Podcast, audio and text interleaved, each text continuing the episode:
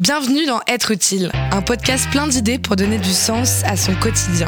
À quoi je sers? Est-ce que ce que je fais est utile pour quelque chose? À quelqu'un? D'autres se sont posés ces questions. Ils sont venus vous raconter leur histoire. Chacun à leur façon, ils ont trouvé un moyen d'être utile, pour eux et pour les autres. Être utile est un podcast de grande contrôle réalisé avec le soutien du service civique.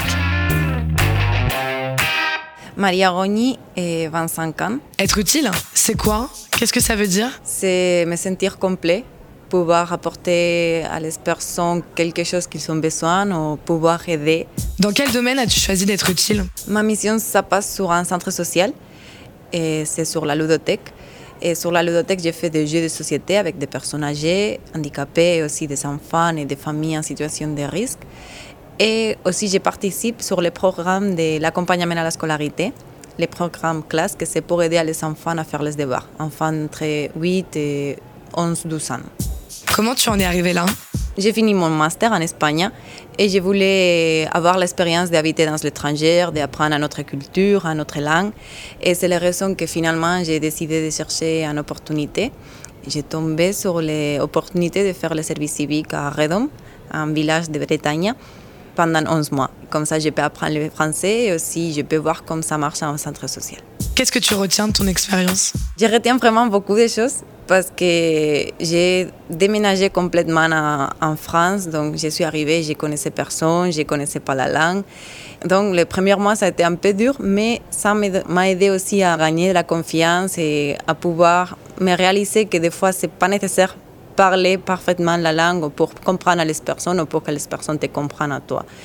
Aussi, je sens que j'ai gagné beaucoup d'autonomie et de pouvoir dire je peux le faire. Euh, maintenant, je n'ai pas peur de partir toute seule en pays parce que je sais que finalement, tu trouves un peu le chemin. Tu savais que tu avais un talent? Je me rencontré dans une situation où peut-être les enfants, parce qu'ils sont enfants, ils rigolaient de mon accent ou quelque chose comme ça, ça passait. Et après, moi, je ne l'ai pas mal pris. Et ça m'a aidé beaucoup à voir que les personnes ne sont pas méchantes, seulement ils font les choses pour rigoler. L'expérience de service civique m'a permis de gagner confiance en moi, de gagner autonomie et de faire de belles rencontres. Quels sont tes projets maintenant? Aujourd'hui, mon projet, ça sera de rester en France. J'aimerais bien rester à Rennes pour continuer à apprendre le français et aussi pour chercher un travail et pour pouvoir dans le futur euh, faire un voyage pour l'Amérique latine. C'est un continent que j'aimerais bien visiter. Euh, j'ai prévu de faire un long voyage et commencer pour Mexique et descendre pour pouvoir connaître Pérou, Colombie et tout ça.